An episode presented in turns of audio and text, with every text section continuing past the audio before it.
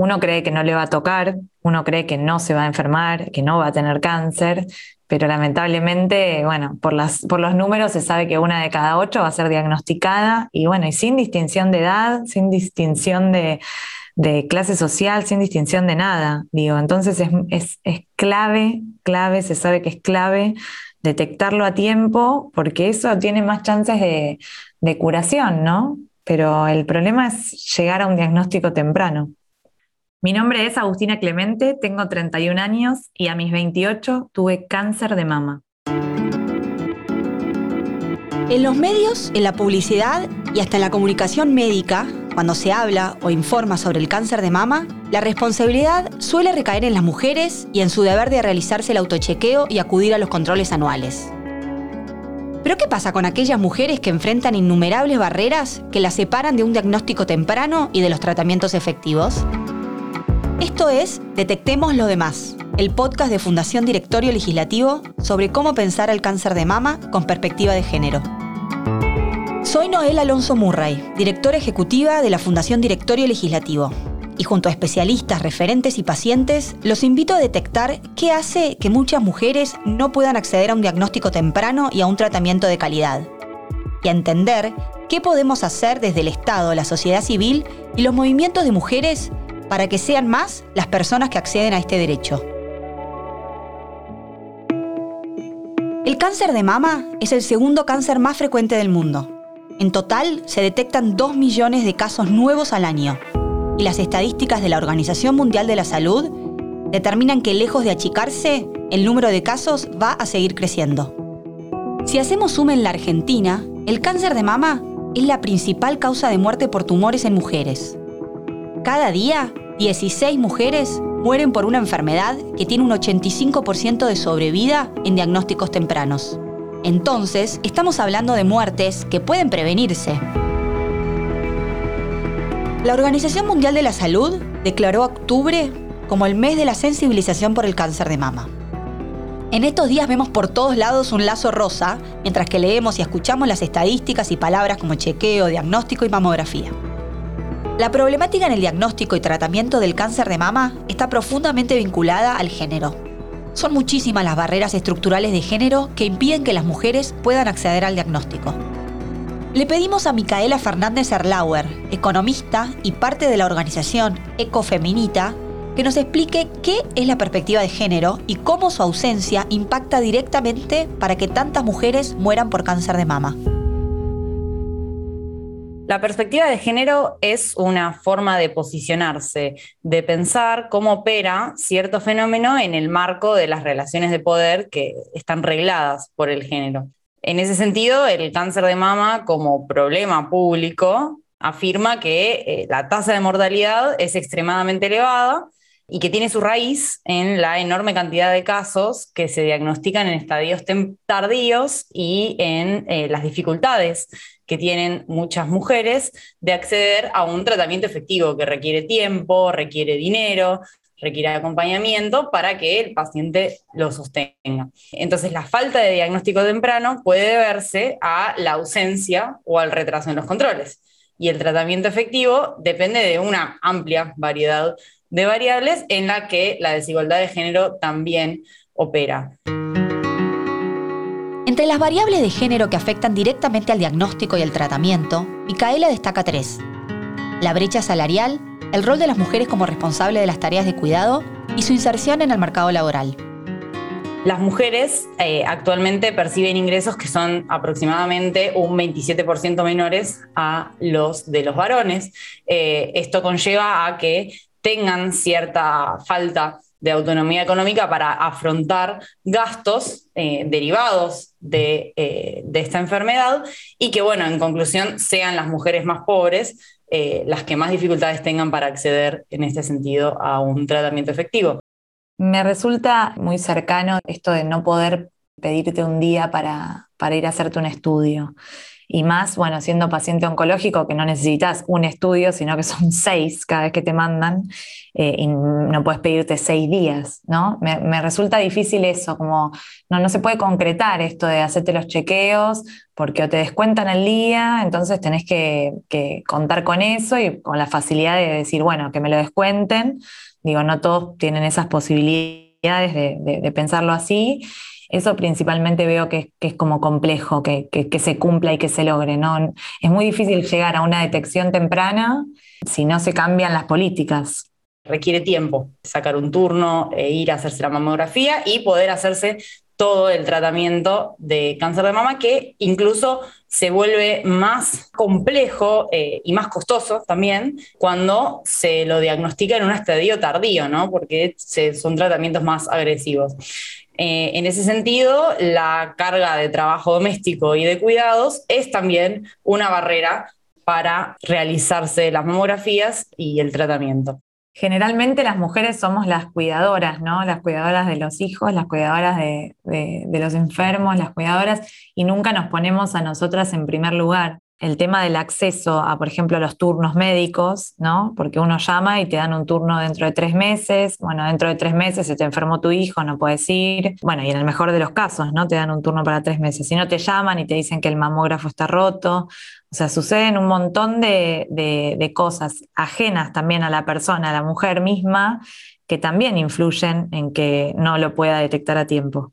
En última instancia, también encontramos que la inserción en el mercado laboral es un determinante de eh, estas cuestiones que estamos charlando, porque eh, las mujeres tienen mayores probabilidades de eh, insertarse de forma informal, esto es, no acceder, por ejemplo, a un descuento jubilatorio o a vacaciones pagas o a múltiples derechos laborales, entre ellos la cobertura de salud. Esto quiere decir que si no hay arreglos familiares mediando, muchas mujeres se atienden en el sistema de salud público, que el sistema de salud público no es eh, de los más eficientes al momento de garantizar, por ejemplo, una amplia disponibilidad de turnos o mismo poder, por ejemplo, suministrar las drogas de, eh, eficazmente o eh, son de los que presentan ciertas carencias en términos de infraestructura también por la falta de mamógrafos, eh, entre otras cosas. No me puedo olvidar más en una reunión que con peladas, como yo decía, con mis amigas peladas, que estábamos todas ahí sin pelo. Me acuerdo que una mujer mostró el tumor, que bueno, ya era un tumor metastásico, ¿no?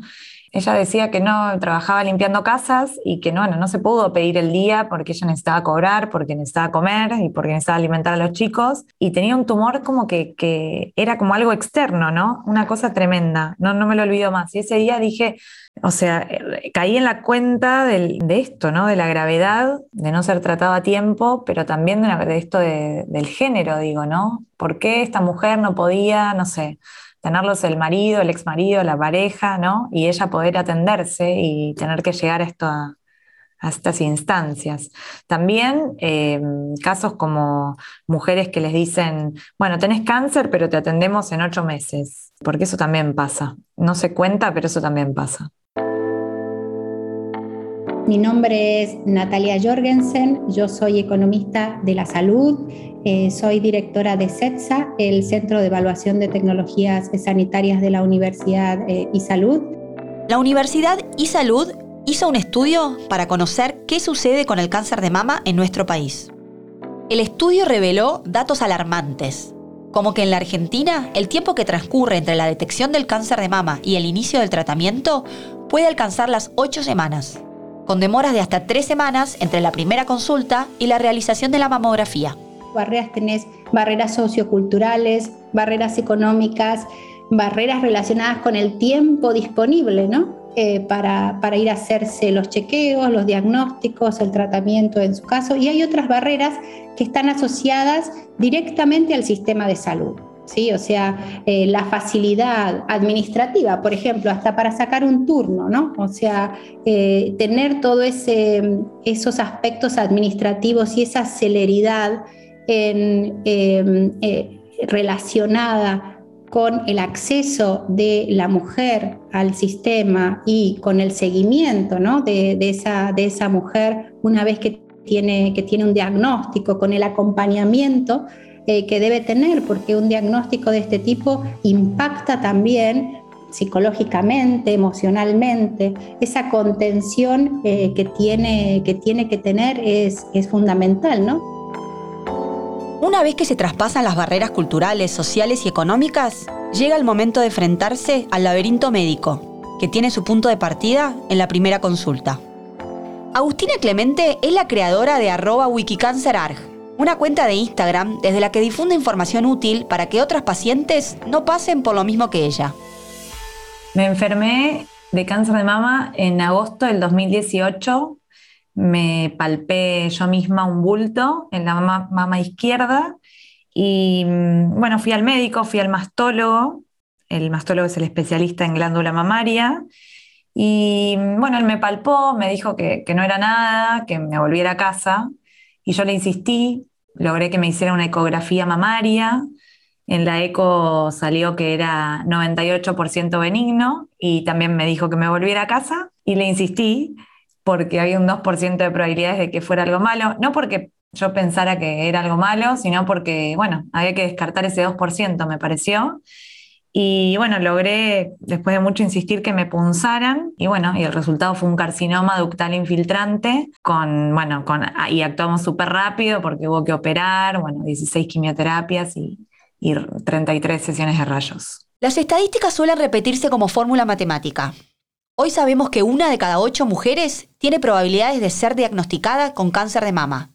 Pero detrás de cada estadística existen mujeres con contextos y situaciones diversas. Me encontré con muy, poca información, con lamentablemente pocos médicos empáticos, me encontré como con pocas armas en el sentido de, bueno, eran poco empáticos. Yo podía levantarme e irme a otro médico, sin embargo, uno se siente muy vulnerable y se siente que pierde tiempo si cambia de médico, entonces te quedas con el, con el que llegaste y te bancás todas las que te da el, el, médico. Y bueno, y también surge por eso, surge para decir, bueno, mira, podés cambiar de médico, no pasa nada si cambias de médico, ¿no? Para, para empoderar a las pacientes, para que no se queden con, con la falta de información, porque de verdad creo que la información nos posiciona frente al diagnóstico de otra manera. Digo, me parece que la información es poder y nos corresponde tenerla para poder ser parte también de la toma de decisiones. En la falencia del sistema de salud, la variable de género también es protagonista. La toma de decisiones de un paciente con cáncer de mama no está solo relacionada al diagnóstico per se y a las barreras que mencionamos al inicio del episodio se relacionan también con todo lo que conlleva enfrentarse a un tratamiento contra el cáncer de mama y sus consecuencias en el cuerpo de las mujeres. Desde lo que mencionaba antes Agustina sobre la comunidad de las peladas y la incidencia del cáncer de mama en los estereotipos de belleza, hasta cómo el tratamiento puede afectar directamente a la fertilidad también tuve que preguntarles, pero ¿qué pasa con 16 quimioterapias, yo con 28 años, el tema de la fertilidad? Bueno, si querés, bueno, averigualo, pero tenés 20 días. Así que en esos 20 días, bueno, corrí por todos lados, por suerte llegué a un lugar que, que me atendieron muy humanamente y me dijeron que sí, que se podía criopreservar, pero si empezábamos ese mismo día, obvio que dije que sí y pude hacer el tratamiento de criopreservación, pero porque me prestaron la medicación teniendo eh, prepaga y, obra social, digo, ¿no? Me tuvieron que prestar la medicación porque la obra social me daba la medicación, pero tres meses después. Y yo tres meses después ya estaba por la cuarta quimio. Hay que mirar qué es lo que está sucediendo en el sistema de salud. Hay que mejorar, digamos, lo que es la accesibilidad y todo lo que es el proceso que está eh, asociado ¿no? al sistema de salud pero también es fundamental, y en este sentido, ¿no? O sea, con, políticas de, a lo mejor, de tamizaje, de prevención, llevando eh, información y educando a la, población, para que, a las mujeres, para que se hagan sus chequeos, para que pierdan el miedo, digamos, para que entiendan e internalicen la importancia, ¿no? De, prevenir la, la enfermedad y que si es diagnosticada se puede curar y, que conozcan los laberintos, porque la realidad es que son laberintos hoy del sistema para poder acceder a los, acceder a los tratamientos a los que tienen derecho. Pero por otro lado, también está eh, todo lo que tiene que ver con la aceptabilidad, ¿no? Con la aceptabilidad en caso de un diagnóstico de esa enfermedad, de todo lo que va a, modificar en su vida, porque de hecho así va a ser, y cómo llevarlo adelante, eh, entender el contexto familiar, no dejar eh, a, a, las mujeres con el, con el diagnóstico sin contención emocional, sin entender el contexto de, de su familia y tratarla de apoyar, a tener un apoyo de manera integral. No es solamente tomar, o sea, un diagnóstico y curar una enfermedad. No, es mucho más que eso y, eh, el abordaje tiene que ser eh, sociosanitario. Surge Wikicáncer a casi un año después de mi diagnóstico porque me di cuenta que transitarlo en, en comunidad, pero en comunidad de peladas, era mejor y más llevadero, ¿no? Eh, yo hacía terapia grupal con peladas y ellas me entendían más que mi novio, más que mis viejos, más que mis amigos, porque ellas, o sea, nos identificaba, además del cáncer, nos identificaba algo que era el miedo a la muerte que creo que es lo que aparece, aunque duele, aunque, aunque cueste, aunque uno no lo quiera decir, digo, aparece el miedo a la muerte con el diagnóstico y eso nos identificaba, era lo que teníamos en común. Wikicancer fue la respuesta que Agustina encontró, tanto para su proceso como para acompañar y empatizar con otras personas que estaban atravesando lo mismo que ella. Pero más allá de las iniciativas individuales, ¿cómo nos puede convocar esta temática desde los movimientos de mujeres? ¿Por qué es importante que el cáncer de mama forme parte de su agenda?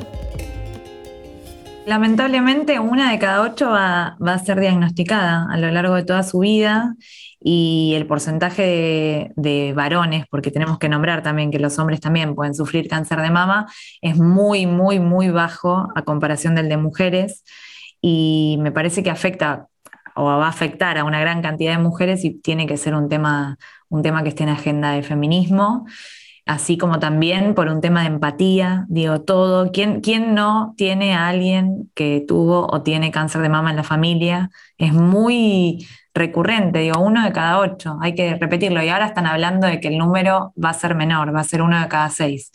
Entonces hay que tener eso en cuenta, hay que hacer más fuerza desde todos lados y sería una buena opción que, que lo tome el feminismo. Como tema convocante de los movimientos de mujeres, cabe tener en cuenta que en Argentina el cáncer de mama es la enfermedad oncológica que se da con mayor frecuencia entre las mujeres y que causa un mayor número de muertes. Son cifras que eh, realmente llaman la atención y eh, son necesarias de abordar tanto desde el Estado como desde eh, los movimientos de mujeres en particular, por ejemplo, desde los eh, medios de comunicación o como es el caso de Ecofeminita, que estamos interesadas en la difusión de eh, estadísticas que tengan que ver con problemáticas que nos convoquen y también a bueno, la democratización de la información y es, es, una, es una propuesta para cuestionar usos y costumbres que están arraigados en nuestra sociedad y que están teniendo efectos adversos sobre las mujeres. Entonces, si encontramos ejes que están reproduciendo la desigualdad, me parece que es eh, un disparador suficiente para que se incorpore esta problemática a la agenda de los feminismos. El cáncer de mama es la primer causa de muerte en las mujeres en Argentina con más de 6.000 muertes al año. Además, eh, más de 20.000 eh, casos nuevos diagnosticados eh, al año, con lo cual tiene un impacto sobre lo que nosotros llamamos la carga de enfermedad del país que es muy, muy significativo. Afecta a muchas mujeres y tiene un impacto tanto en su calidad de vida como eh, en, lo que le llamamos muerte prematura, que realmente es muy significativo. Ahora bien, ¿cuál es la ¿por qué también es importante empezar a, poner en agenda este tema? Porque estas muertes y esta, esta incidencia y esta carga de enfermedad se puede reducir, porque hoy sabemos que el cáncer de mama es una enfermedad que es curable si se diagnostica tempranamente y se trata oportunamente con una atención de calidad.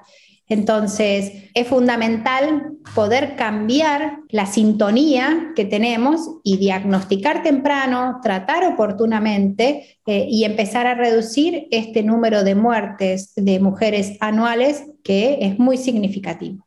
Una bandera de eh, los feminismos actualmente es la demanda por un sistema integral de cuidados. Eso está íntimamente relacionado con la falta de tiempo que muchas mujeres identifican tener al momento de realizarse la mamografía y de acceder a un tratamiento efectivo.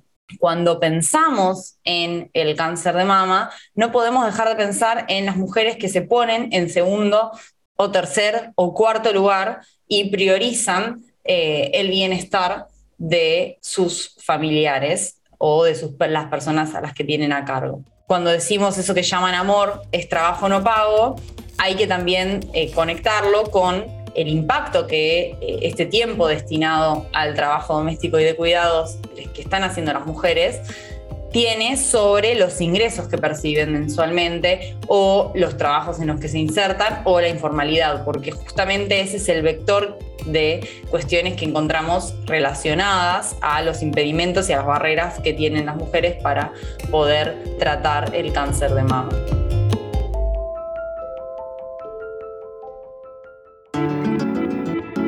En el próximo capítulo de Detectemos lo demás, hablaremos de por qué la salud no es igual para todas. El sistema público no ofrece las mismas posibilidades de acceso al diagnóstico temprano y tratamiento que el sistema privado. Es la tardanza en los medicamentos, la precarización del sistema de salud y la burocracia. Es todo lo demás lo que muchas veces influye en estas estadísticas. Entender esto es reconocer que estas barreras son una problemática fundamental para las mujeres. Al cáncer de mama lo atravesamos. La lucha es contra todo lo demás. Detectemos lo demás. Este podcast es una producción de Fundación Directorio Legislativo en colaboración con Agencia Hermana y Posta. En el equipo de producción de Directorio Legislativo, Consuelo Aranciaga, Daniela Gilardoni, Juan Francisco Kral y María José Martín. La producción por Posta es de Guido Scolo. El guion es de Lucila Lopardo y la edición de Leo Fernández. En la producción ejecutiva estuvieron Luciano Banchero y Diego del Agostino. En la producción ejecutiva por Agencia Hermana, Cintia González Oviedo y Melanie Tobal. El arte de las portadas es de Mariela Petinati. Apreta el botón seguir para enterarte cada vez que se estrene un nuevo episodio. Mi nombre es Noel Alonso Murray. Hasta la próxima.